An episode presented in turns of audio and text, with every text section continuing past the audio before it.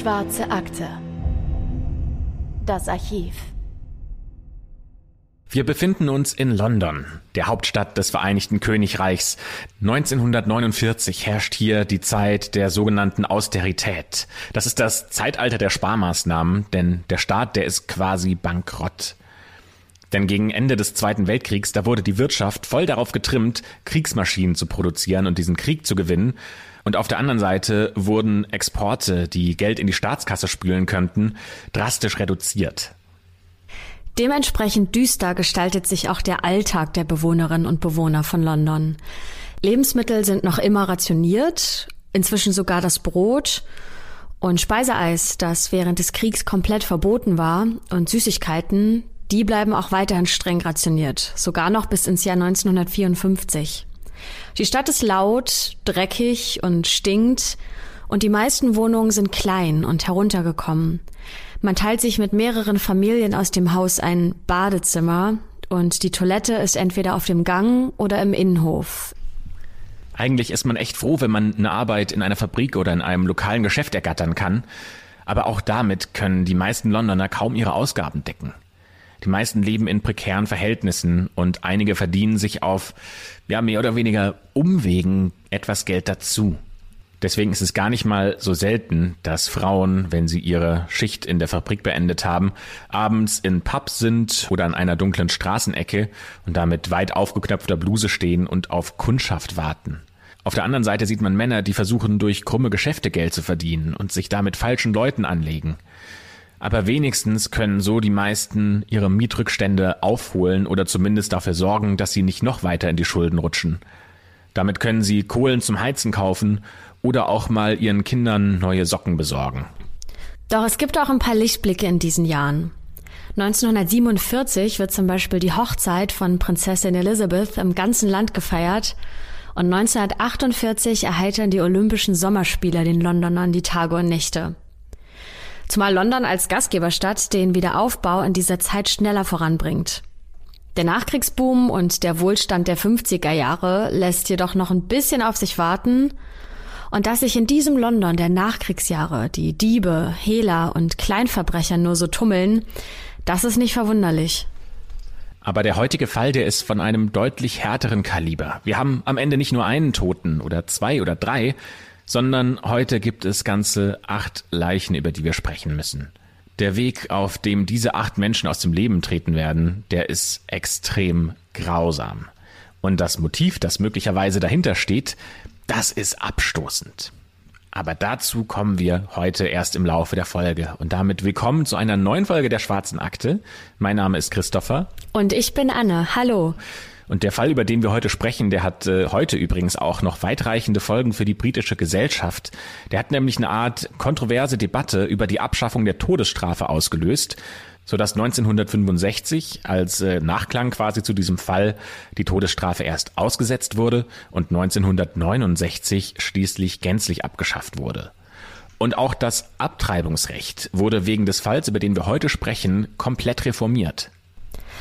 Für all diejenigen unter euch, die Beschreibungen von besonders schlimmen Verbrechen nicht hören möchten, sprechen wir jetzt schon zu Beginn eine Warnung aus, denn in dieser Folge geht es unter anderem um sexuelle Abgründe, Gewalt an Frauen und sogar an Schwangeren und Kindern.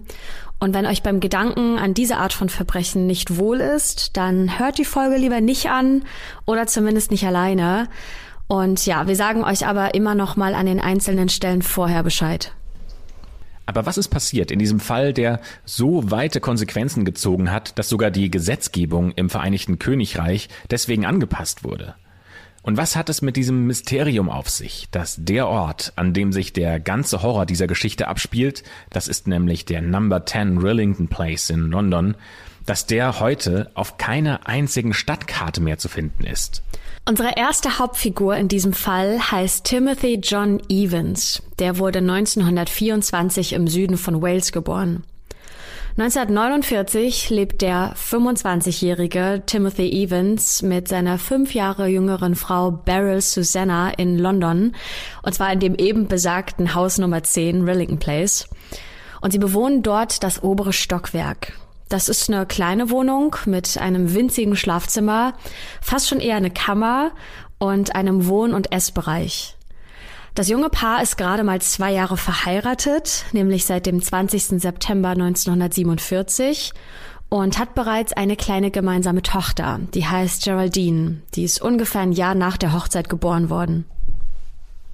Timothy hatte keine einfache Kindheit. Er wächst ohne Vater auf. Der lässt Timothys Mutter im Stich, als sie gerade mit ihm schwanger ist. Der kleine Timothy, der hat dann schon in ganz jungen Jahren Schwierigkeiten, richtig sprechen zu lernen und daraus folgen natürlich Probleme in der Schule. Das Ganze wird auch nicht besser, als er sich im Alter von acht oder neun nach einem Unfall einen Wundausschlag am Fuß zuzieht, der nur sehr schlecht verheilt.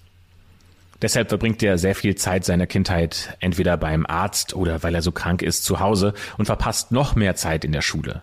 Das führt schließlich dazu, dass er als Erwachsener mehr schlecht als recht lesen und schreiben kann und für längere Dokumente braucht er immer jemandem, der ihm das vorliest oder der ihm beim Beantworten von Briefen hilft.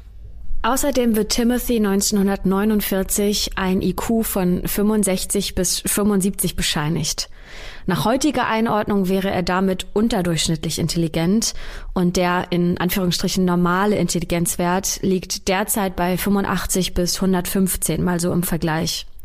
Timothy liegt nach damaligem Standards im England der Nachkriegszeit damit knapp am Rande der mildesten Stufe von geistiger Behinderung und möglicherweise entwickelt er sich wegen dieser Schwäche zu einem so ausgebufften Lügner.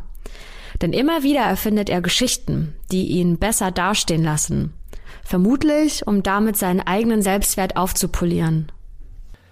Seine Mutter sagt über ihren Sohn, manchmal konnte er schon ziemlich grob sein. Manchmal wanderte er einfach herum und war grob zu den Leuten, aber alle wussten ja, dass er etwas rückständig war. Wenn er als Kind nicht seinen Willen bekam, dann schrie er und trat um sich. Und wenn er irgendwo nicht hingehen wollte, dann ging er auch nicht. Und auf der Seite murderpedia.org, da gibt es übrigens eine sehr gute Zusammenschrift der Geschehnisse, da könnt ihr auch gerne mal nachschauen, findet ihr natürlich verlinkt in der Folgenbeschreibung. Da wird seine Mutter folgendermaßen zitiert. Er hatte kein wirklich großes Selbstbewusstsein, also musste er eben Lügen erfinden, um das zu vertuschen. Wir haben es hier also mit einem ja ziemlich dreisten und frechen Sturkopf zu tun, der seine fehlende Intelligenz mit Lügengeschichten wettzumachen versucht. Die ersten Jobs, die Timothy als junger Erwachsener annimmt, sind Handwerkstätigkeiten, Maler und Dekorateur zum Beispiel. Außerdem versucht er sich noch in den Kohleminen seiner Heimatstadt in Wales, doch sein kaputter Fuß, den wir vorhin schon mal angesprochen haben, der bereitet ihm immer noch Probleme, sodass er 1939 schließlich zu seiner Mutter nach London ziehen muss. Acht Jahre später lernt er dort bei einem Blind Date, das ein Freund für ihn arrangiert hat, seine zukünftige Frau Beryl kennen. Die beiden fackeln dann auch gar nicht lange. Sie haben sich im Januar 47 kennengelernt und am 20. September im selben Jahr haben sie schon geheiratet. Und als klar war, dass Beryl ein Kind bekommt, da zieht das junge Paar aus dem Haus der Mutter aus und im Frühling 48 in die kleine Wohnung am Rillington Place. Im Oktober desselben Jahres wird dann schließlich die erste gemeinsame Tochter geboren. Fotos von dem jungen Paar und natürlich auch von dem Baby von Geraldine, die findet ihr wie immer in der Folgenbeschreibung des Podcasts. Ihr könnt darauf sehen, wie Timothy und seine Frau in die Kamera grinsen, Arm in Arm. Da sieht Timothy ziemlich adrett aus mit Seitenscheitel und Krawatte. Beryl hat eher eine Lockenmähne und ein super hübsches Kleid. Und das wirkt wie das große Familienglück. Aber das soll tatsächlich gar nicht mal so lange anhalten. Ganz im Gegenteil zum heutigen Notting Hill, wie wir das aus Filmen und ja auch von hübschen Instagram-Postings verbunden Türen kennen ist das Nachbarviertel Notting Dale, wo sich auch der Rillington Place befindet. Das ist alles andere als eine lebenswerte Gegend. Tatsächlich sind die Straßen, Häuser und Pubs hier ziemlich heruntergekommen und es passieren einige Verbrechen und die Anwohner leben ja in ziemlich prekären Verhältnissen, wie wir euch das am Anfang ja schon beschrieben haben. Und leider machen auch bald Timothy und seine junge Frau Beryl keine Ausnahme mehr. Dem Paar wird nachgesagt, dass sie eigentlich ständig streiten, dass sie sehr laut sind und es manchmal sogar zu kleinen Handgreiflichkeiten kommt. Die Gründe dabei sind ähnlich wie vermutlich bei den meisten aus der Nachbarschaft. Das Geld reicht einfach nicht. Timothy hat einen Job als Chauffeur, aber der reicht kaum, um die Familie über Wasser zu halten. Und Beryl kann mit dem wenigen Geld, das Timothy nach Hause bringt, den Haushalt nicht alleine schmeißen. Und es wird ja deswegen noch schwieriger, weil sie ein Baby zu ernähren und großzuziehen haben. Und vor allem ist es schwierig, weil Timothy die Hälfte seines Einkommens nimmt und sie einfach direkt im nächsten Pub versäuft. An solchen Abenden kommt er dann auch noch mit schlechter Laune und angriffslustig nach Hause. Ja, und ihr könnt es euch denken, immer dann, wenn Timothy betrunken zu Hause auftaucht, da ist der nächste Streit vorprogrammiert. Er wirft auf der anderen Seite Beryl vor, dass sie eine schlechte Hausfrau wäre und auch eine schlechte Köchin sei und dass sie überhaupt gar keine Ahnung davon hat, wie man überhaupt eine Familie durchbringt. Ziemlich schnell ist daher klar, dieses Paar, das fristet eigentlich nur ein trauriges und frustriertes Dasein. Die streiten nur und dazu kommen noch die immer weiter wachsenden Schulden. Angeblich soll Beryl wohl einer Nachbarin gegenüber mal erwähnt haben, dass ihr Mann Timothy sie schlimm angegangen sei. Er habe sogar versucht, sie zu erwürgen und ihr die Luft abgedrückt.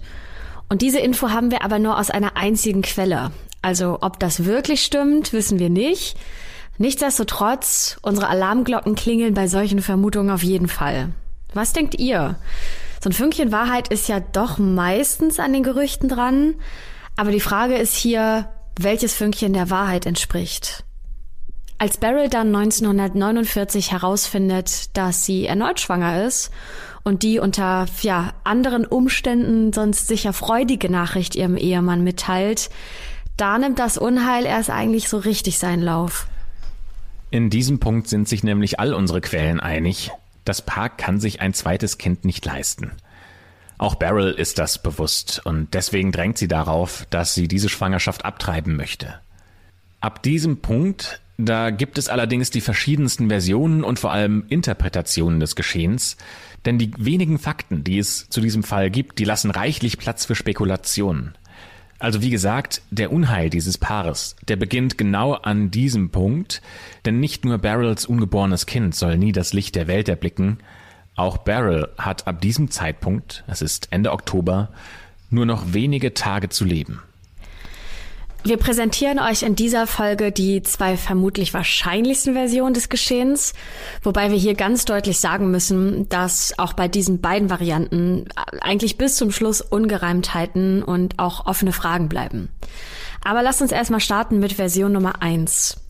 Wir befinden uns in dieser Version im November des Jahres 1949 und es herrscht typisch englisches Wetter. Das heißt, es ist frisch und nass und den ganzen Monat hing eine graue Wolkendecke über der Stadt.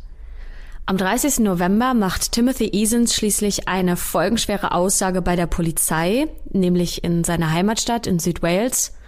Und zwar sagt er dort der Polizei, dass er seine Frau umgebracht hat. Und zwar aus Versehen. Und er sagt auch, dass er ihre Leiche danach in die Kanalisation geworfen hat und das direkt vor der gemeinsamen Haustür am Rillington Place.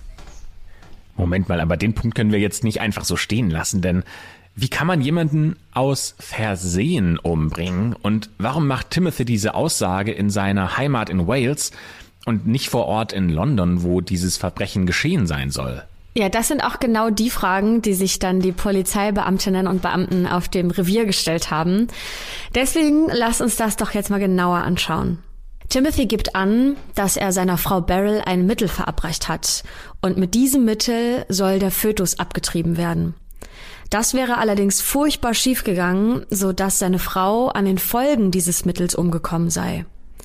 Er habe dann ihre Leiche schließlich in die Kanalisation geworfen, weil er nicht wusste, was er sonst hätte tun sollen. Denn Abtreibungen sind zu diesem Zeitpunkt noch illegal im Vereinigten Königreich und ja, dann sei er nach Wales zu seiner Tante gefahren, um sich von dem Schock zu erholen und vielleicht auch erstmal vor der Welt zu verstecken. Das Erste, was die Polizei unternimmt, ist natürlich, die Kollegen in London zu informieren und äh, Timothys Geschichte zu überprüfen. Sie suchen die Rohre vor dem Haus und in der näheren Umgebung des Hauses ab, aber da ist keine Spur von Beryl. Außerdem kommt den Beamten in London ein kleines, aber im wahrsten Sinne des Wortes schwerwiegendes Detail sehr komisch vor. Nämlich der Gullideckel, der das Rohr zur Kanalisation verschließt, der lässt sich sogar mit drei kräftigen Officers nur mit Mühe anheben. Wie will der kleine und schmächtige Timothy diesen Koloss alleine angehoben haben? Um dann auch noch unbemerkt eine Leiche darin verschwinden zu lassen. Dazu noch die Leiche seiner eigenen Frau, also dass die Geschichte irgendwie nicht ganz stimmen kann, das ist allen klar.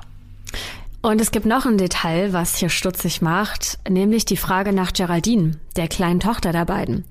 Das Mädchen ist ja gerade mal 13 Monate alt und die Frage ist jetzt, hat Timothy sie mit auf die Reise nach Wales genommen? Das ist eine gute Frage und wir werden euch bald auch darauf die Antwort geben können. Denn die Polizei in Wales, die bittet Timothy erneut auf die Wache, nachdem sie die Infos aus London erhalten haben. Ja, und was macht Timothy Evans? Er ändert sein Geständnis. Nun lautet seine Geschichte wie folgt.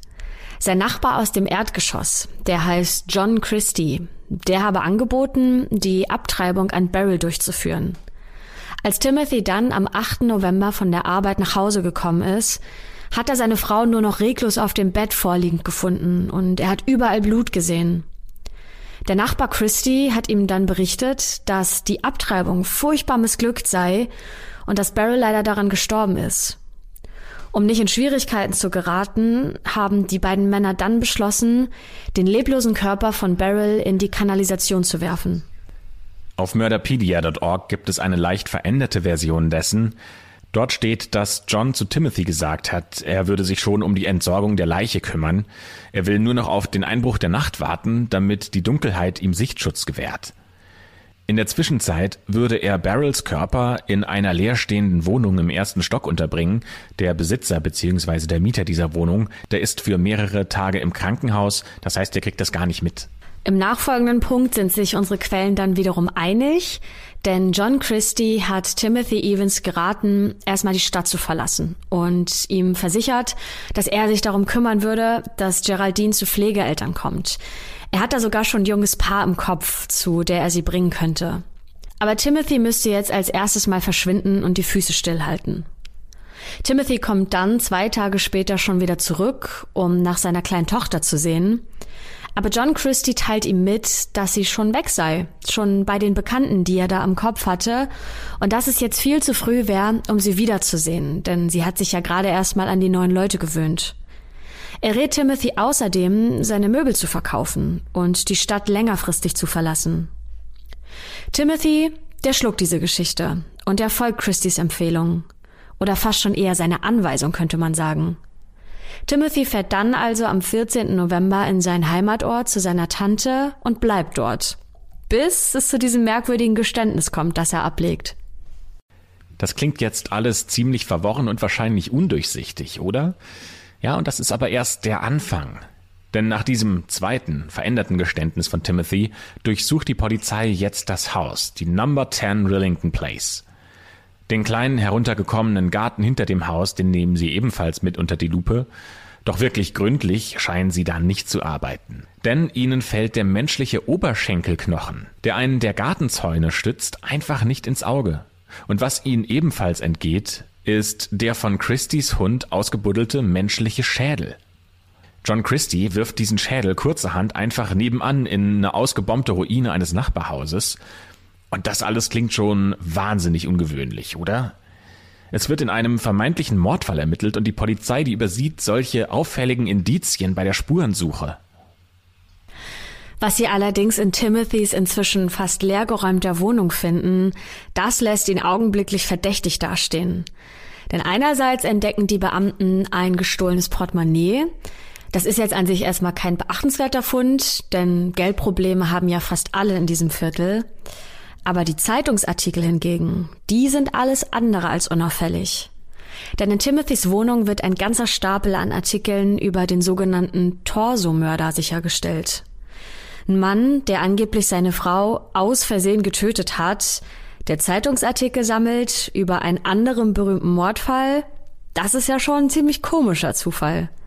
Aber noch komischer dabei ist eigentlich der Fakt, dass Timothy fast nie liest, weil er ja nur so schlecht gelernt hat zu lesen.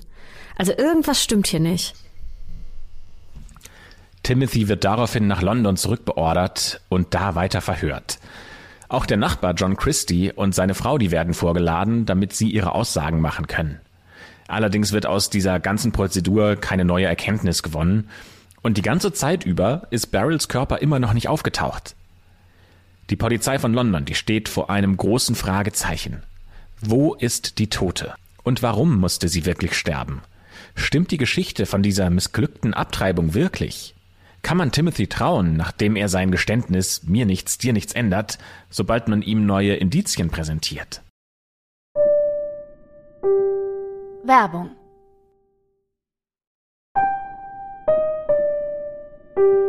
Werbung Ende. Schließlich wird am 2. Dezember, also drei Wochen nach Barrels Tod, eine erneute Hausdurchsuchung angeordnet. Und dieses Mal erledigen die Beamten ihren Job wenigstens ordentlich.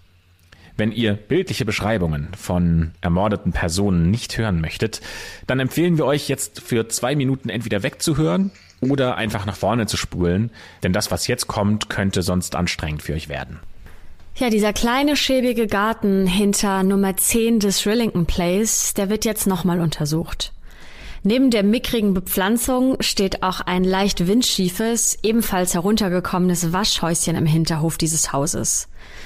Es steht allen Mietern vom Rillington Place zur Verfügung, da in den Wohnungen selbst keine eigenen Badezimmer vorhanden sind. Doch zunächst stehen die Beamten vor einer verschlossenen Tür. Sie müssen sich bei Mrs. Christie ein Messer leihen, um die Tür dann aufbrechen zu können. Und in diesem kleinen Waschhäuschen drin ist es dunkel, muffig und feucht. Die Augen der Beamten müssen sich erstmal an dieses dämmerige Licht hier drin gewöhnen. Doch dann fällt einem der Polizisten eine Holzlatte auf, die unter dem Waschbecken lehnt. Der Officer greift also hinter das Holz und kann irgendwas Weiches fühlen. Mit vereinter Kraft stemmen die Beamten dann diese Holzlatte zur Seite und zum Vorschein kommt ein Paket, eingewickelt in eine Tischdecke und mit einem Seil zusammengebunden. Als die Beamten dieses Paket dann immer weiter unter dem Waschbecken hervorziehen können, da löst sich eine Ecke dieses Tischtuchs und entblößt einen Fuß. Langsam aber sicher wird den Beamten klar, womit sie es hier zu tun haben. Umsichtig lösen sie das Seil und legen den bereits verwesenden Körper einer jungen Frau frei. Die Tote hat Verletzungen und getrocknetes Blut im Gesicht, und an ihrem Hals sind Würgemale zu erkennen. Doch trotz ihrer üblen Zurichtung ist immer noch ganz klar zu erkennen, um wen es sich hier handelt. Das ist Beryl. Die Polizisten suchen das Waschhäuschen jetzt natürlich weiter ab, nach Hinweisen, nach Tatwaffen oder nach ähnlichen Anhaltspunkten. Aber das, worauf sie stoßen, das hat nochmal eine ganz andere Dimension. Denn hinter der Tür, auch nur grob versteckt unter anderen Holzscheiten, finden die Officer einen zweiten Körper, aber einen viel, viel kleineren. Denn hinter der Tür im Waschhaus finden sie die kleine Geraldine, die kaum ein Jahr alt geworden ist. Sie hat noch eine Krawatte um ihren Hals geschnürt, mit der sie vermutlich erstickt wurde. Die Gerichtsmedizin übernimmt umgehend die Untersuchungen der beiden Leichen und bestätigt, beide sind seit ungefähr drei Wochen tot und beide, sowohl die Mutter als auch das Kind, wurden erwürgt. Außerdem stellen die Pathologen bei Beryl noch die bereits erwähnten Verletzungen im Gesicht fest, an der Lippe und am rechten Auge. Alles deutet darauf hin, dass sie vor ihrem Tod noch übel geschlagen wurde, im Gegensatz zu ihrer kleinen Tochter Geraldine wurde Beryl sehr wahrscheinlich mit einem Seil oder irgendwas ähnlichem stranguliert. Die Krawatte wurde wohl nur bei Geraldine angewendet. Die Ärzte finden keinerlei Stoffe in Beryls Blut oder in ihren Organen, die darauf schließen lassen könnten, dass sie vor ihrem Tod eine Art Medizin eingenommen hat, die eine Abtreibung hätte auslösen können. Aber was sie feststellen können, das sind Verletzungen im inneren Vaginalbereich. Leider wurden aus uns nicht bekannten Gründen keine Zellproben aus Beryls Unterleib entnommen, sodass wir heute nicht wissen können, ob sie möglicherweise vergewaltigt wurde oder ob die Verletzungen in ihrem Unterleib von einer versuchten oder eher gescheiterten Abtreibung herrühren. Der circa drei Monate alte männliche Fötus befindet sich noch immer im Uterus der toten Beryl. Ist also Timothy, der Ehemann und Vater der beiden Leichen, für dieses abscheuliche Verbrechen verantwortlich? Eigentlich hatte er ja bisher nur ausgesagt, dass er bzw. sein Nachbar John Christie Beryl aus Versehen umgebracht hatten. Aber von der kleinen Geraldine, da war noch nie die Rede gewesen. Dieses neu gewonnene Wissen machen sich dann auch die Polizeibeamten zunutze. Nach seiner Rückkehr nach London wird Timothy im dritten Verhör direkt damit konfrontiert und seine Reaktion behalten die Beamten scharf im Auge. Timothy denkt nämlich auf dem Weg zum erneuten Verhör noch, dass er nur wegen des gestohlenen Portemonnaies befragt werden soll.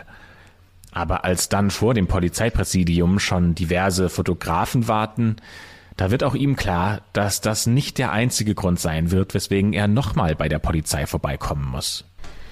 Die Beamtinnen und Beamten setzen ihm den Stapel mit Kleidung vor und fragen ihn, ob er diese Kleidungsstücke denn wiedererkennen würde. Die Quelle murderpedia.org wird sogar so detailgenau, dass hier zu lesen ist, dass Timothy sogar Tränen in den Augen gehabt hat, als ihm die Polizei gesagt hat, dass seine Frau und seine Tochter tot sind. Er hat dann die Krawatte von dem Stapel aufgehoben, sie lange angeschaut und dann hätte man Tränen in seinen Augen glitzern sehen. Timothy wird die ganze Nacht nonstop verhört. Und irgendwann gibt er tatsächlich zu, dass er Beryl und Geraldine ermordet hat und dass es für ihn jetzt eine Art Erleichterung wäre, dass endlich mal alles rauskäme und er sich diese Last von der Seele reden kann. Als Motiv gibt er an, er und Beryl hätten sich am Abend des 8. November wegen unbezahlter Rechnungen gestritten und in dem hitzigen Streit hätte er sie dann irgendwann erschlagen und schließlich mit einem Seil erdrosselt. Er erklärt weiter, dass er sie danach in eine Tischdecke gewickelt hätte, sie in der kurzzeitig leerstehenden Wohnung im ersten Stock untergebracht hätte, um sie dann in der Nacht im Waschhaus zu verstecken. Timothy sagt aus, dass er Geraldine erst zwei Tage später getötet hätte. Er sei zunächst für zwei Tage normal zur Arbeit gegangen und hätte in der Zeit das einjährige Mädchen einfach zu Hause gelassen, Erst am zweiten Abend nach dem Mord an Beryl hätte er dann schließlich auch seine Tochter getötet und mit der Krawatte stranguliert und sie ebenfalls ins Waschhaus gebracht. Er sagt, er hätte anschließend seinen Job gekündigt, um dann aus London zu verschwinden und so schnell wie möglich nach Wales zu fliehen. Aber warum hat er dann noch seine Tochter getötet? Er hätte ja jedem erzählen können, dass seine Frau abgehauen sei und spurlos verschwunden ist. Und überhaupt, also was wir uns auch gefragt haben, ist, ob dann niemand aus dem Haus das Mädchen gehört hat. Wenn es den ganzen Tag allein in der Wohnung war, dann hätte man sie ja eigentlich weinen und schreien hören müssen. Das Kind war ja erst ein knappes Jahr alt und das lässt sich ja eigentlich nicht den ganzen Tag unbemerkt allein, wenn man arbeiten geht. Und wir wissen ja auch, dass Nummer 10 des Rillington Place jetzt nicht unbedingt die dicksten Wände hatte, da es ein sehr altes, baufälliges Haus war und man deswegen eigentlich ganz genau mitbekommen hat, was bei seinen Nachbarn so abging in der Wohnung. Ja, total. Und das hätte tatsächlich irgendjemandem auffallen müssen. Und es gibt noch eine weitere wichtige offene Frage, die der Autor Ludovic Kennedy in seinem Buch Ten Rillington Place über das Geschehen aufwirft. Nämlich, wie konnte Timothy unbemerkt die beiden Leichen im Waschhaus verstecken, wenn zu dieser Zeit noch Handwerker im Gebäude tätig waren, die darüber hinaus ihr Werkzeug noch im kleinen Waschhaus abgelegt hatten? Außerdem schreibt Kennedy in seinem Buch, dass einige Teile aus dem niedergeschriebenen Geständnis ziemlich intellektuell klingen Zumindest zu intellektuell für Timothy, der ja kaum lesen und schreiben kann, der wahrscheinlich nicht so ein großes Vokabular hat, zumindest nicht in der Form, in der es im äh, Geständnis genutzt wurde. Schon gar nicht, wenn er unter Druck steht, schwer emotional angeschlagen ist und die ganze Nacht hindurch bis morgens um 5 Uhr befragt wird. Der Autor Kennedy stellt außerdem noch die Vermutung an, dass das Geständnis, zumindest in Teilen, von der Polizei in irgendeiner Weise bearbeitet wurde. Und noch ein kleines, aber vielleicht wichtiges Detail, was der Autor aufdeckt. Warum verkauft Timothy all seine Möbel, aber nicht die Babykrippe und den Hochstuhl? Die gibt er nämlich an seine Nachbarn, an die Christies. Und das würde ja den Teil der Geschichte aus seinem zweiten Geständnis stützen, in dem er angegeben hat, dass sich Christy um die Zieheltern für Geraldine kümmern möchte. Und es gibt noch einen letzten Punkt zu diesem dritten Geständnis von Timothy, der seine Aussagen ins Wanken bringt. Evans bestätigt wiederholt, dass er Beryls Leiche noch in der Nacht des 8. November ins Waschhaus gebracht hat und sie hinter Holz versteckt hat. Das Stück Holz allerdings ist Teil des Bodens, den Handwerker im Rillington Place zu dieser Zeit erneuert haben. Und die Handwerker wiederum sagen, dass sie den Boden mit den entsprechenden Dielenbrettern erst am 11. November bearbeitet haben, also ganze drei Tage später, als Timothy Beryl eigentlich dort versteckt haben möchte. Und die Handwerker sagen auch, dass der Nachbar Christie sie nach genau einer solchen Holzplanke gefragt hat. Ihr merkt also schon, dieser Fall, der wird immer undurchsichtiger und auch immer verstrickter. Deswegen machen wir mal einen Stopp an dieser Stelle mit Vermutungen und verdächtigen Hinweisen und schauen uns mal an, wie es tatsächlich weiterging. Man glaubt es nämlich erst gar nicht, wenn man das hört, aber Timothy, der hat sein Geständnis nochmal geändert. Mittlerweile zum vierten Mal. Für die Polizei reichen zu dem Zeitpunkt erstmal die Indizien. Sie nehmen Timothy fest und er kommt ins Gefängnis und äh, muss da auf seinen Prozess warten. Als seine Mutter ihn dort aber besuchen will, da knickt er ein und ändert wieder seine Geschichte. Er sagt, ich war das nicht, Mutter. Seine Stimme ist dabei ganz beharrlich, als er sagt, Christie war's. Jetzt also gibt er seinem Nachbarn John Christie die volle Schuld für alles, was passiert ist. Das Bild vom hilfsbereiten Nachbarn, der sogar anbietet, bei einer illegalen Abtreibung Hilfestellung zu leisten, das zerbricht jetzt in tausend Stücke. Ist John Christie ein Mörder? Von einer jungen Frau und von ihrer kleinen Tochter? Und vor allem, warum sollte er das denn tun? Was hätte John Christies Motiv dafür sein können, so eine grausame Tat zu begehen? Am 11. Januar 1950 geht der Fall dann schließlich vor Gericht. Verhandelt wird hier tatsächlich aber nur der Mord an Geraldine, an der kleinen Tochter, da dieser kaltblütig und ohne ersichtliches Motiv stattgefunden hat. So die Anklage. Die Anklage erhofft sich dadurch auch ein höheres Strafmaß für den Angeklagten Timothy Evans. Der Mord an Beryl, der wird zwar mit in die Verhandlung einbezogen, aber der geht nicht als solcher mit ins Urteil der Jury ein. Das ist ein etwas anderes Prozedere, als dass wir das von unserer heutigen Rechtsprechung kennen. Wie genau das Strafsystem damals funktioniert hat, das haben wir jetzt auch nicht zu 100 Prozent verstanden, müssen wir zugeben. Aber es ist ja auch logisch, dass nur ein Mord verhandelt wird, weil die Strafe, also die Hinrichtung, nur einmal durchgeführt werden kann.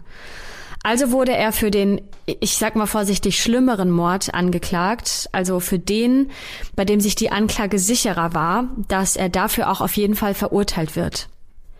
Während der Verhandlung eröffnet Timothy Evans seinem Anwalt ebenfalls die vierte Version seines Geständnisses. Genauer gesagt zieht er seine vorherigen Geständnisse zurück und beschuldigt jetzt öffentlich seinen Nachbarn John Christie der beiden Morde. Sein Anwalt warnt ihn zwar, dass er sich mit dieser erneuten Abhandlung seiner Aussage unglaubwürdig macht, aber Timothy Evans bleibt bis zum Schluss bei der letzten Version. Es war nicht er, sondern es war der Nachbar John Christie. Und damit steht's jetzt im Gericht Aussage gegen Aussage, quasi Mann gegen Mann. Timothy Evans gegen John Christie. Timothy, dieser verrückte Kerl, von dem alle wissen, dass er schnell aufbrausend werden kann, dass er oft lügt, viel zu viel trinkt und dass äh, die Ehe mit seiner Frau Beryl nicht so wirklich glücklich war und eher von Scherereien und Handgreiflichkeiten geprägt war. Der steht gegen die Aussage von John Christie, dem rechtschaffenen Herrn, der mit seiner Frau Ethel eine gesittete Ehe führt, der ein geregeltes Einkommen hat, der in beiden Weltkriegen gedient hat und danach eine Zeit lang für die Polizei als Reservist im Einsatz war. Ihr könnt jetzt selbst überlegen, wem würde das Gericht eher Glauben schenken in so einer Aussage gegen Aussagesituation? John Christie sagt als Kronzeuge gegen Timothy Evans aus und der streitet natürlich alle Vorwürfe gegen ihn ab und liefert stattdessen, gestützt durch die Aussage seiner Frau, eine ganz detaillierte Beschreibung des streitvollen Ehelebens seiner Nachbarn. Die Verteidigung von Timothy versucht das Ruder noch irgendwie herumzureißen, indem sie die ja nicht ganz so weiße Weste von John Christie aufdecken. Denn tatsächlich hat John Christie, ganz im Gegensatz zu Timothy, einige Eintragungen im Strafregister. Unter anderem befindet sich dort ein Vermerk, nachdem John seine Frau mit einem Cricketschläger attackiert hat. Aber sein viel zu gutes Ansehen ist dann doch zu groß, als dass diese Offenlegung ihm irgendwie schaden kann. Damit zieht sich die Schlinge um Timothys Hals immer weiter zu. Aus welchen Gründen auch immer, man weiß nicht genau warum, gelingt es der Verteidigung nicht, die Bauarbeiter, die während der Tatzeiten der Morde ja am Rillington Place tätig waren, zu einer Aussage vor Gericht zu motivieren. Die Arbeiter hatten ja, wie bereits erwähnt, ihre Werkzeuge in diesem Waschhaus gelagert und dieses erst am 11. November wieder verlassen und dazu noch gründlich aufgeräumt. Denen hätte doch auffallen müssen, wenn da plötzlich zwei Leichen in diesem winzigen Räumchen versteckt waren, die vorher nicht da lagen, von einem auf den anderen Tag. Und auch, dass Mrs. Christie und der Hund der Christies angeblich nichts Ungewöhnliches gerochen haben soll. Bei zwei verwesenden Leichen im Waschhaus, das wirkt extrem fragwürdig. Ja, am Ende bleibt Timothy eigentlich nur noch eins übrig, nämlich zuzugeben, dass er von dem Mord an seiner Tochter, von dem er nichts wusste, letztendlich so geschockt gewesen war, dass ihm alle Hoffnung abhanden gekommen sei. Und schlussendlich hat er deswegen schlicht und ergreifend einfach aufgegeben. Das heißt, er hat sich aus der Angst heraus, von den Polizisten Prügel einzufangen, zu dem ersten falschen Geständnis hinreißen lassen. Und zudem hätten die Beamten ihm alle wichtigen Informationen über den Tathergang und den Fundort der Leichen mit sämtlichen Details so zugespielt, dass es ihm möglich gewesen sei, das passende Geständnis zu liefern. In seinen letzten Sätzen, die Timothy vor Gericht und der Jury sagt, da gibt er an, dass er seinen Nachbarn John Christie schützen wollte. Ja, und alle fragen sich aber, warum? Warum wolltest du ihn schützen? Und dazu fällt ihm dann nichts ein. Und noch ein triftiges Motiv, warum John Christie der eigentliche Mörder gewesen sein soll, kann Evans auch nicht liefern. Diese komischen Aussagen, die ja auch gefärbt sind durch das Hin und Her, die stehen auf super wackeligen Beinen. Timothy ist als Lügner bekannt und der hat am Ende nichts als unzusammenhängende Erklärungen dafür, was passiert sein könnte und mit dem, was er so gesagt hat, da erwartet er jetzt sein Urteil. Der ganze Prozess, der dauert nur drei volle Tage. Die Beratungen der Jury bis zu ihrer Entscheidung insgesamt nur 40 Minuten. Und dieses Urteil, das ist eindeutig, denn die Jury findet, dass Timothy am Mord seiner Tochter und an seiner Frau schuldig zu sprechen ist und das Strafmaß des Gerichts ist Tod durch den Strang. Am 20. Februar 1950 startet Timothy den letzten verzweifelten Versuch einer Berufung, aber da scheitert er. Am 9. März 1950 wird Timothy im Alter von 25 Jahren im Gefängnis in London durch den stadtbekannten Henker Albert Pierpoint gehängt. An diesem Punkt könnte der Fall eigentlich zu Ende sein und eine traurige Geschichte über ein gescheitertes Paar erzählen, mit zwei unschuldigen Toten, nämlich Beryl und Geraldine, und einem verurteilten Straftäter, der für seine Taten mit dem Leben bezahlt hat. Aber wenn ihr gleich zu Beginn der Folge gut aufgepasst habt, dann wisst ihr vielleicht noch, dass es in diesem Fall nicht nur um zwei Tote geht, sondern insgesamt um acht. Möglicherweise wurde einer Person aus dem heutigen Fall vielleicht auch Unrecht getan. Ihr habt bestimmt schon gemerkt, dass einige Hinweise und Indizien in diesem Fall deutlich in Schieflage sind. Und bestimmt habt ihr auch schon gemerkt, dass die Geschichte rund um Timothy noch nicht ganz vorbei ist, obwohl er ja jetzt äh, gestorben ist. Nee, aber vielleicht war ja Timothy tatsächlich nicht der Täter. Genau so, wie er es am Ende in seinem Geständnis ja auch steif und fest behauptet hat. Aber wenn er es nicht ist, dann ist doch die Frage, wer war es dann? Und wann und warum wurde der Fall dann überhaupt wieder neu aufgerollt? Wir müssen für die Antworten auf diese Fragen einmal drei Jahre in die Zukunft springen, ins Jahr 1953 und uns einen Mann genauer anschauen, dessen Name in den letzten Minuten immer wieder aufgetaucht ist. John Christie. Die vielbesagte Nummer 10 des Rillington Place hat inzwischen auch neue Bewohner gefunden, denn die Familienmitglieder aus dem obersten Stockwerk, Familie Evans, die sind mittlerweile ja leider alle verstorben und auch Mr. Kitchener aus dem ersten Stock ist ausgezogen. Die neuen Bewohner, die dort ins Haus einziehen, sind British African Caribbean People und zusammen leben diese jetzt also mit der Familie Christie im Haus. Die neuen Hausbewohner missfallen der rassistischen Familie Christie, denn diese sehen die neuen Bewohner als schwarze Immigranten an, als weniger wertige Menschen, wie sie sagen. Und sie wollen auf keinen Fall mit ihnen unter einem Dach leben, weil sie sich nicht wohlfühlen würden. John Christie bringt es sogar durch, dass er und seine Frau die alleinige Nutzung für den kleinen Garten im Hinterhof bekommen, nachdem Mrs. Christie einen der anderen Mieter eines Angriffs auf sie beschuldigt hat. Werbung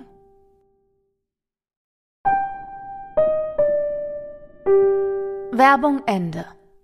Doch am 20. März 1953 zieht John Christie plötzlich aus der Nummer 10 Rillington Place aus. Warum? Naja, nicht ganz freiwillig, denn der Vermieter hat herausgefunden, dass Christie die Wohnung unerlaubterweise an ein anderes Paar untervermietet hat. Die Wohnung im Erdgeschoss, die steht also für kurze Zeit leer und der Vermieter erlaubt es dem Bewohner des oberen Stocks, die Küche der Christies übergangsweise zu nutzen. Dieser Mieter heißt Beresford Brown und der will sich am 24. März 1953 unten in der Küche ein bisschen einrichten. Aber plötzlich bekommt er so einen komischen Geruch in die Nase. Der kann den erst gar nicht lokalisieren. Deswegen beginnt er erstmal Ordnung zu schaffen und ein bisschen zu putzen. Und gerade als er dabei ist, eine Halterung für sein kabelloses Radio an der Wand anzubringen, bemerkt er, dass hinter der Tapete ein Hohlraum zu sein scheint. Er macht sich also dran, die Tapete ein bisschen weiter abzuknibbeln und ist sehr erstaunt, als sich dahinter ein Alkoven auftut. Und für alle die, die das Wort noch nie gehört haben, das ist eine Art Bettnische in einer Wand. Und diese Wandbetten waren früher schon ja relativ häufig verbreitet, da sie platzsparend sind und man sie über den Tag hinweg meist mit einem Vorhang oder mit einer kleinen Holztür verschließen konnte. Beresford Brown wirft also einen Blick in dieses bisher so gut versteckte Räumchen und macht dann aber leider eine ziemlich furchtbare Entdeckung. Denn dort in diesem kleinen, dunklen Raum sitzt eine fast nackte Frau, die ihm den Rücken zugewandt hat und ihr Kopf, der ist nach vorne gefallen. Beresford Brown verständigt natürlich sofort die Polizei. Erneut rückt ein Team von Beamten zu dem mittlerweile polizeibekannten Haus am Drillington Place an. Die bergen den Frauenkörper aus dem Versteck. Ihr Pulli und ihre Jacke sind bis zum Hals hochgeschoben. Ansonsten trägt sie nur noch ihre Strümpfe. Schnell wird der Spurensicherung klar, dass diese Frau sehr wahrscheinlich stranguliert wurde und ihre Hände mit einem speziellen Kreuzknoten gefesselt wurden. Die Polizisten wenden sich sofort dem restlichen Inhalt dieses Verstecks in der Wand zu und sie finden leider noch zwei weitere Frauenkörper, die in Decken eingewickelt sind, verknotet mit einer Socke in einem Kreuzknoten. Die Köpfe sind umwickelt, einmal mit einem Kissenbezug und bei dem anderen Körper mit einem Tuch. Nach diesem Fund sind die Sinne der Polizisten auf jeden Fall geschärft und sie fragen sich, was sie denn bitte alles noch in diesem Haus am Rillington Place finden werden. Die Beamten bemerken, dass ein paar Dielen im Boden lose sind. Ja, und schnell ist dieser Boden auch aufgestemmt und sie holen da Schutt und Geröll raus. Und ihr ahnt es vielleicht schon, sie finden den vierten Körper einer Frau. Die Leichen werden nun allesamt in die Gerichtsmedizin gebracht und die Fahndung nach der einen Person ausgeschrieben, die alle sofort dafür verantwortlich sehen. Der Name dieser Person lautet John Christie. Wir haben bei unseren Recherchen übrigens Fotos vom Tatort finden können. Die haben wir euch auch in den Show Notes verlinkt. Allerdings müssen wir euch da vorher warnen. Das, was ihr da sehen könnt, das ist kein schöner Anblick. Also überlegt euch gut, ob ihr euch das mal ähm, anschauen wollt. Und weil wir gerade bei Triggerwarnungen sind, hier noch eine weitere. Jetzt kommen in den nächsten Minuten wieder Beschreibungen von Gewalt, vor allem von sexueller Gewalt an Frauen. Falls ihr das nicht hören möchtet, dann überspringt bitte die nächsten Minuten oder hört das mit einer Person gemeinsam an. Also während jetzt die Suche nach dem untergetauchten John Christie in ganz London auf Hochtouren läuft, wird in der Pathologie festgestellt, was den toten Frauen zugestoßen ist, und es wird versucht, ihre Identitäten zu ermitteln. Die drei Frauen aus dem Versteck in der Wand sind grob um die 25 Jahre alt. Alle drei wurden stranguliert. Und außerdem wird bei ihnen noch eine Gasvergiftung mit haushaltsüblichem Kohlenstoffmonoxid festgestellt. Und alle drei wurden kurz vor oder nach ihrem Tod sexuell missbraucht. Eine der drei jungen Frauen war sogar im sechsten Monat schwanger. Bei der vierten Frau, die man unter den Dielenbrettern gefunden hat, ergibt sich ein völlig anderes Bild. Sie ist um die 50 Jahre alt und sie wurde zudem erwürgt. Allerdings sind bei ihr keine Hinweise auf eine Gasvergiftung oder auf eine Vergewaltigung zu erkennen. Alle Frauen sind seit inzwischen acht bis 15 Wochen tot, wobei die älteste Frau vermutlich als erste gestorben ist. Auch die Identitäten der Toten lassen sich schnell ermitteln. Bei der älteren Frau handelt es sich um John Christies Ehefrau Ethel.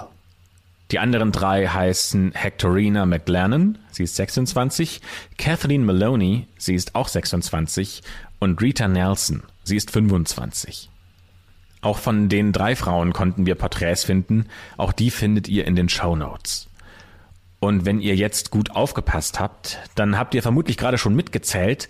Insgesamt sind wir jetzt bei vier toten Frauen in der Wohnung der Christies und zwei, äh, die wir am Anfang hatten, nämlich Beryl und Geraldine.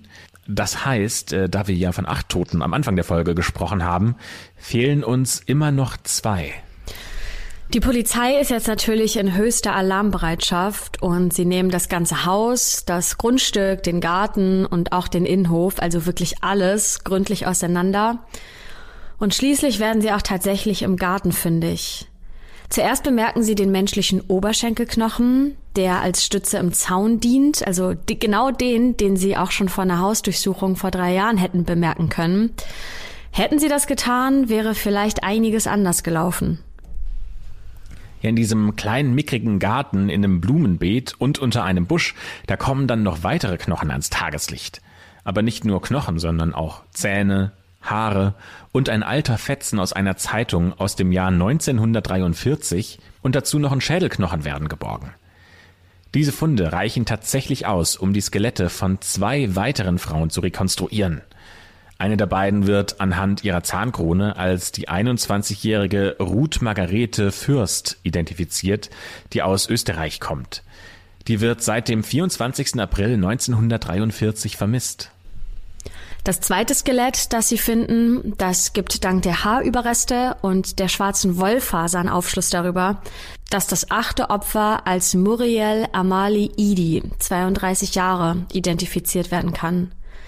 Die Frau trug ein schwarzes Wollkleid, als sie zuletzt gesehen wurde, und die im Garten gefundenen Haare passen zu denen, die noch an alten Kleidungsstücken der jungen Frau hafteten, die die Familie aufbewahrt hat. Muriel arbeitete vor gut zehn Jahren in der gleichen Fabrik wie John Christie, und die Indizien, die sprechen jetzt hier für sich. Und es setzt sich ein ganz neues Bild zusammen für die Beamten. Ein Grundriss vom Rillington Place mit den eingezeichneten Fundorten der Leichen, die haben wir euch auch verlinkt, sowie Fotos vom Garten und dem Hinterhof.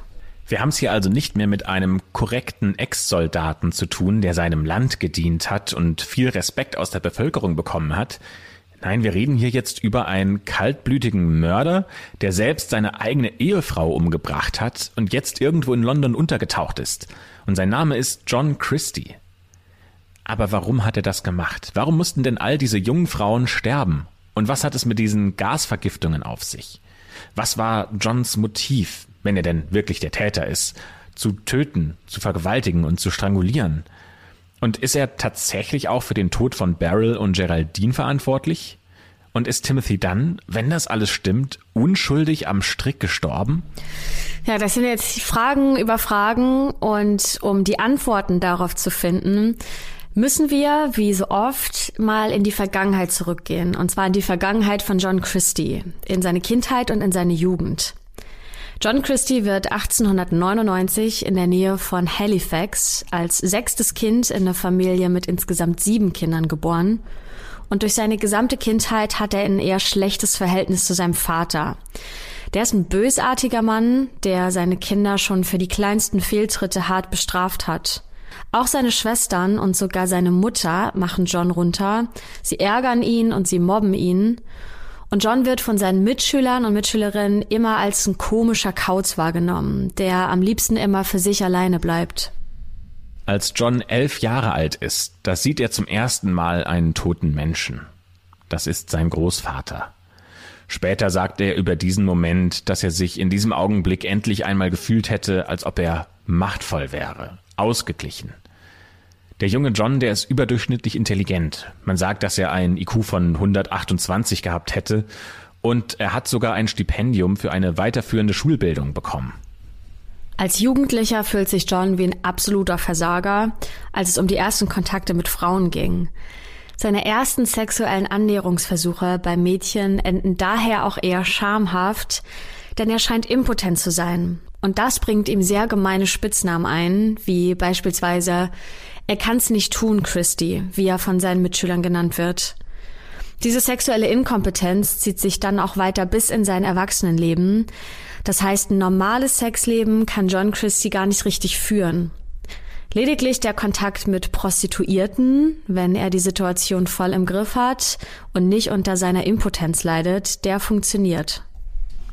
In seinen 20er Jahren, da begeht er kleinere bis mittelschwere Verbrechen und landet immer mal wieder im Gefängnis oder bekommt eine Bewährungsstrafe.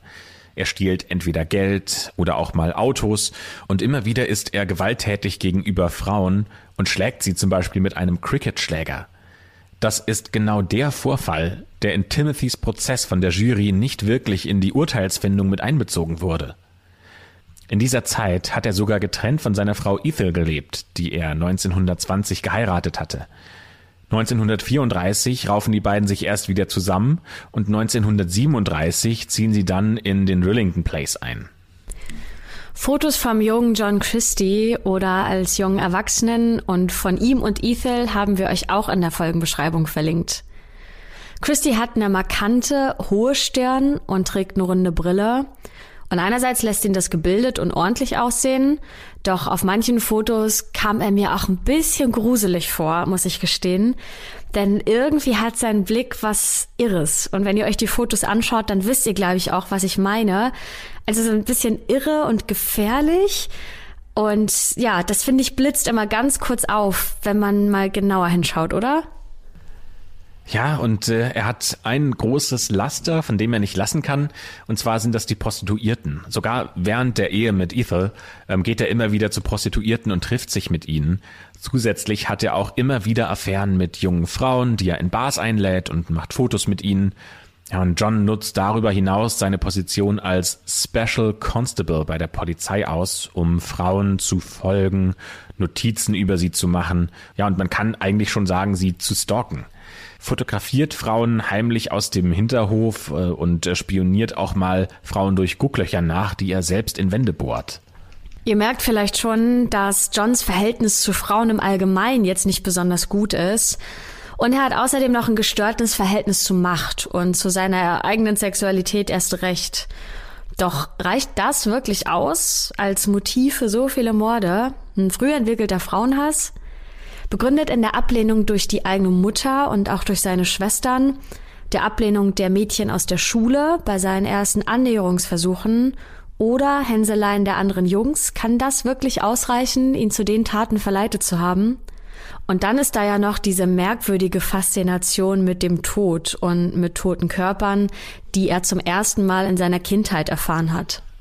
Und die Antwort lautet, wenn man das so aus einer psychologischen Brille betrachtet, tatsächlich ja. Weil für einen psychopathischen Serienkiller mit einem abnormalen sexuellen Verhalten, da hat John tatsächlich genau das richtige Täterprofil. Und das bestätigt sich auch alles, als er am Morgen des 31. März 1953 dann endlich gefunden und festgenommen wird. Außerdem rückt im Zuge dessen auch der Mord an Barrel wieder in ein ganz anderes Licht. Und eine zweite Variante der Geschichte, die wir euch ja schon angekündigt hatten, die wird auch plötzlich plausibel. In Gewahrsam gesteht John Christie dann auch was und relativ schnell, nämlich den Mord an den drei Frauen, die im Schrank in der Wand gefunden wurden und den an seiner eigenen Frau. Nachdem ihm im Verhör von den Skeletten im Garten erzählt wurde, bekennt er sich auch für diese Morde schuldig und dann sagt er sogar noch aus, für den Mord an Beryl verantwortlich zu sein. Nur die Schuld am Mord der kleinen Geraldine, die übernimmt er nicht doch warum genau wird Christie zum Serienkiller? Wie sind die Morde abgelaufen? Und was hat es mit den Gasvergiftungen auf sich, die an den drei jungen Frauen festgestellt wurden, die man im Alkoven gefunden hat? Die Vermutung liegt nahe, und da sind sich die meisten unserer Quellen einig, dass der erste Mord fast eine Art Zufall war. Laut Johns eigener Aussage hat er die junge Österreicherin Ruth Fürst am 24. August also zehn Jahre bevor das alles überhaupt aufgeflogen ist, zu sich nach Hause eingeladen, um mit ihr Sex zu haben. Ruth hat sich gelegentlich durch Prostitution ein bisschen Geld dazu verdient und Johns Frau ist in diesen Tagen bei Verwandten.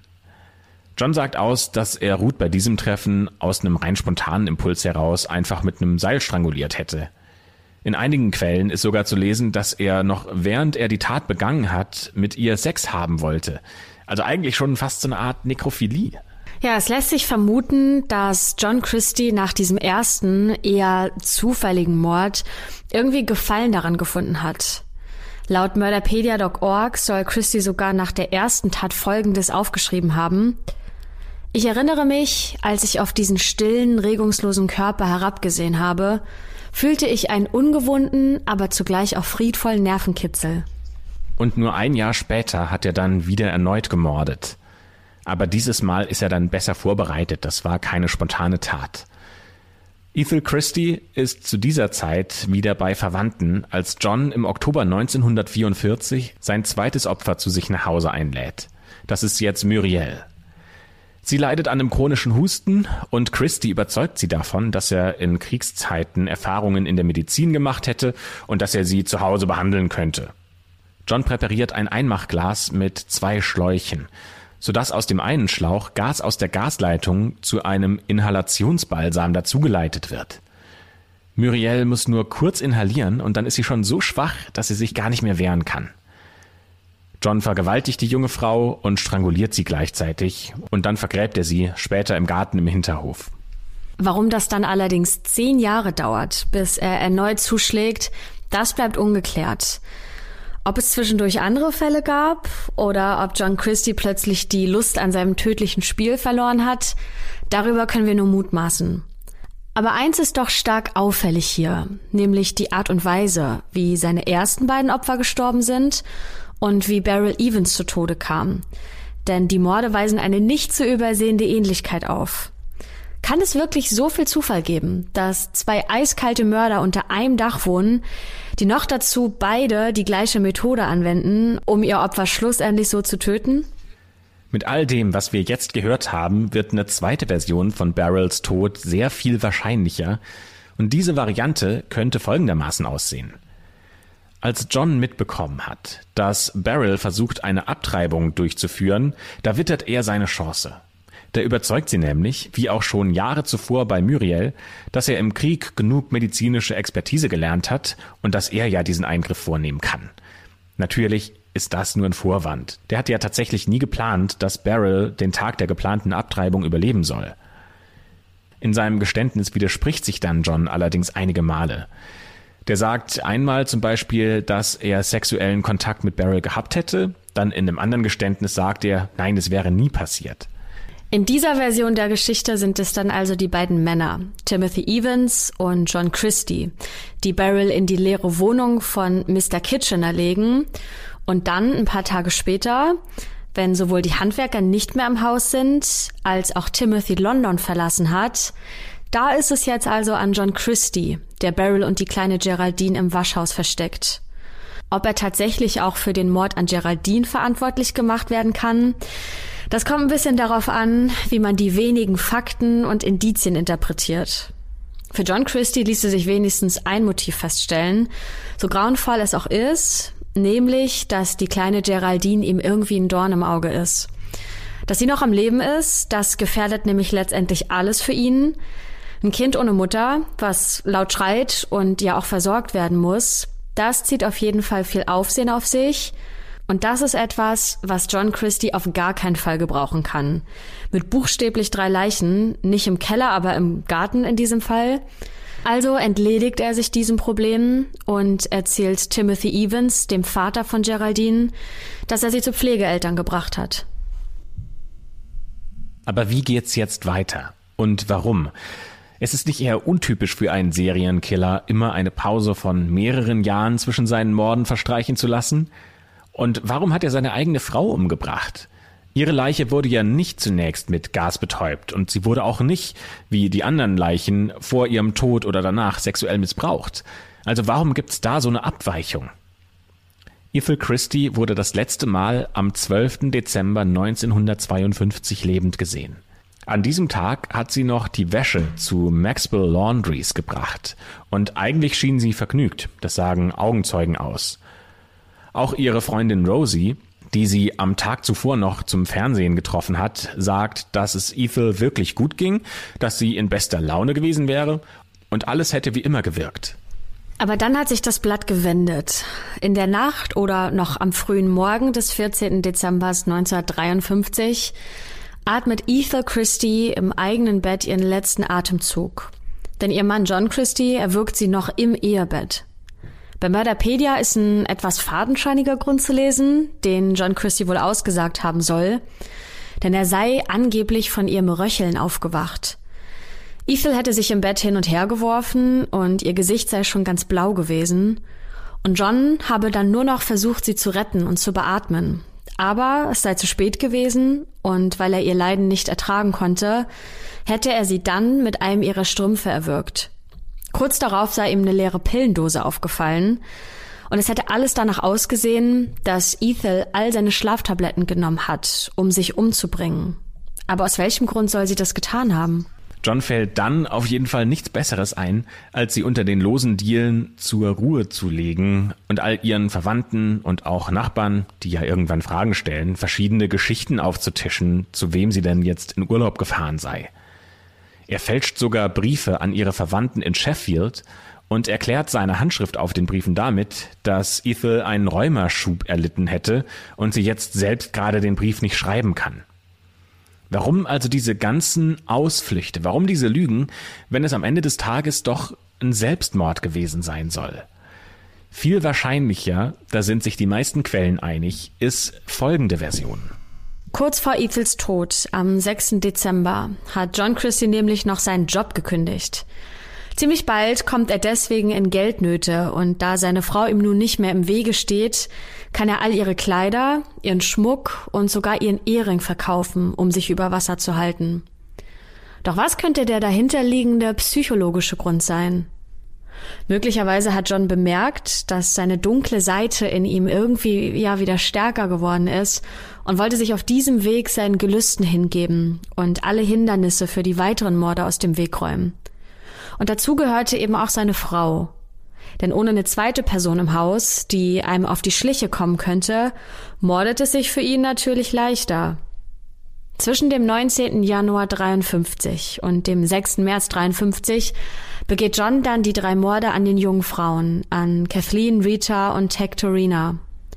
Er sucht sie sich gezielt aus. Er trifft sie beispielsweise in Bars oder Cafés und lädt sie dann irgendwann unter einem Vorwand zu sich nach Hause ein. Das Prozedere, was dann folgt, das kennt ihr bereits und da ersparen wir euch jetzt die Details. Was für ein Zufall war das also, dass John sich durch die unerlaubte Untervermietung quasi selbst verraten hat. Er muss die Wohnung dann nach dem Streit mit dem Vermieter verlassen. Nur aus diesem Grund kommt ja Beresford Brown überhaupt in die Küche von John und entdeckt die Leichen. Wer weiß, wie lange John überhaupt noch unbemerkt seine grauenvollen Taten hätte ausüben können, wenn das nicht passiert wäre. Ihr fragt euch jetzt bestimmt alle schon, wie geht diese Geschichte denn jetzt wirklich zu Ende? John Christie wird, wie bereits erwähnt, festgenommen und wie zuvor auch schon Timothy Evans des Mordes angeklagt. Auf seiner Anklage steht hauptsächlich der Mord an seiner Frau, doch durch die Zeitung geht er als der Schlechter vom Rillington Place ein. Große Mengen an Menschen versammeln sich auch vor dem Gefängnis, in dem er inhaftiert ist, und auch während des Gerichtsprozesses zeigen sich ganz ähnliche Bilder von Menschenmassen. Also auch hier versammeln sich ganz viele Leute und ja, sind gespannt und interessiert, wie dieser Prozess wohl ausgehen mag. Am 22. Juni 1953 wird dann John Christies Prozess eröffnet. Im genau gleichen Gericht, in dem auch Timothy nur drei Jahre zuvor schuldig gesprochen wurde. Doch John Christie, der ist gerissen und hat noch ein letztes Ass im Ärmel. Der plädiert nämlich auf Schuldunfähigkeit aufgrund einer psychischen Störung. Er gibt an, dass er sich an die Taten kaum erinnern könnte. In der Zeitung The Montreal Gazette vom 26. Juni 1953 wird John Christie auf die Frage hin, ob er noch andere Frauen umgebracht habe, wie folgt zitiert. I don't remember. If someone says I did, I must have. Sagt er, wohl unter Tränen. Und übersetzt heißt das, ich erinnere mich nicht daran. Wenn irgendjemand das sagt, dann wird's wohl stimmen. Das Ziel von John ist klar. Er sagt, er ist aufgrund seiner psychischen Situation nicht zurechnungsfähig und deswegen kann er für die Taten auch nicht verantwortlich gemacht werden. Der Gefängnispsychologe, der John Christie betreut, der sagt hingegen unter Eid aus, dass John zwar eine hysterische Persönlichkeit habe, aber keinesfalls verrückt sei. Und somit wird John Christies Gesuch der Schuldunfähigkeit einstimmig von der Jury abgelehnt.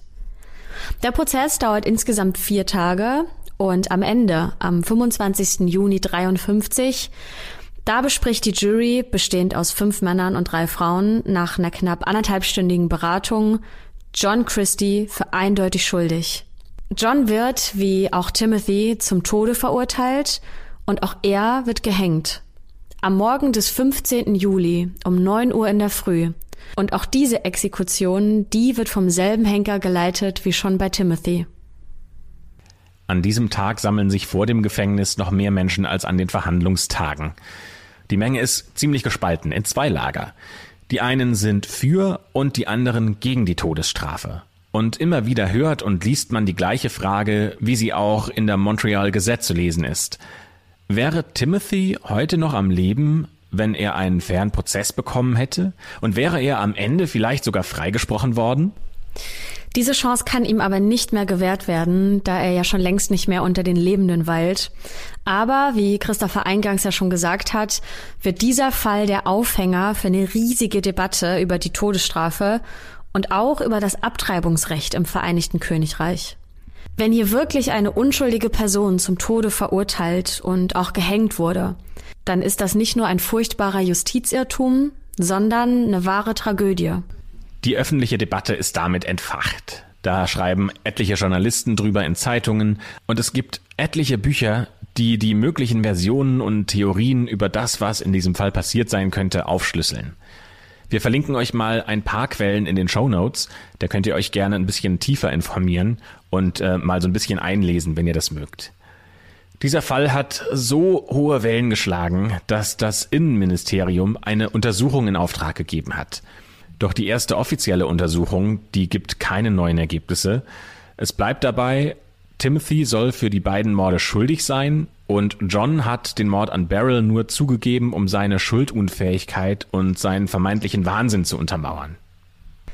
Doch die britische Gesellschaft ist damit noch nicht zufrieden. 1955 tut sich ein Zirkel aus verschiedenen hoch anerkannten Journalisten zusammen und die fordern eine erneute Untersuchung, die schließlich auch im Winter 1965-66 durchgeführt wird. Der Richter am höchsten Gericht, der leitet diese zweite Runde an Untersuchungen und der kommt schlussendlich zu der Erkenntnis, dass Timothy Evans sehr wahrscheinlich seine Frau ermordet hat. Ja, aber nicht seine Tochter, für deren Mord er ja aber am Ende verurteilt und gehängt wurde. Seiner Einschätzung nach ist John Christie für den Tod des Mädchens verantwortlich. Das Motiv soll gewesen sein, dass das kleine Kind ihm ein zu hohes Risiko war, dass seine anderen Taten auch ans Licht kommen könnten und deswegen musste sie beseitigt werden. Daraufhin wird Timothy Evans am 18. Oktober 1966 schließlich posthum begnadigt und seine sterblichen Überreste, die werden vom Gefängnisfriedhof auf einen städtischen Friedhof umgebettet. Sein Fall und vor allem die öffentliche Debatte danach sorgen am Ende noch mit einigen anderen Fällen, die dazukommen, dass die Todesstrafe im Vereinigten Königreich 1965 zunächst ausgesetzt wird und schließlich ganz abgeschafft wird. Man hätte ihm erneut einen fairen Prozess machen können unter Rücksichtnahme all der neuen Erkenntnisse nach John Christies Geständnis. Und wer weiß, Vielleicht hätte dann dieser ganze verworrene Fall, der ja bis heute eigentlich immer noch offene Fragen zurücklässt, doch aufgeklärt werden können. Aber leider können Tote ja nicht mehr sprechen und somit müssen wir uns für heute mit diesem Ergebnis zufrieden geben. Es bleibt aber weiterhin ungeklärt, wer letztendlich für den Mord an Beryl Evans und an Geraldine Evans verantwortlich ist. Und damit haben wir es für heute geschafft. Das war eine ganz schön lange Folge, oder? Aber wie ich finde, hat sich das ganz schön gelohnt, auch in die Tiefe zu gehen bei diesem Fall und sich anzuschauen, wie kam es denn eigentlich, dass Timothy verurteilt wurde und was ist nach dessen Verurteilung eigentlich noch ans Tageslicht gekommen. Ein super spannender Fall. Schreibt uns doch bitte, wie ihr das fandet, äh, was ihr zu diesem Fall denkt. Äh, kommt gerne auf Instagram, da heißen wir Schwarze Akte oder schreibt es in die Bewertungen bei Apple Podcast. Darüber freuen wir uns sehr. Und äh, verabschieden uns für heute, schließen die Schwarze Akte und freuen uns, wenn ihr auch nächste Woche wieder einschaltet.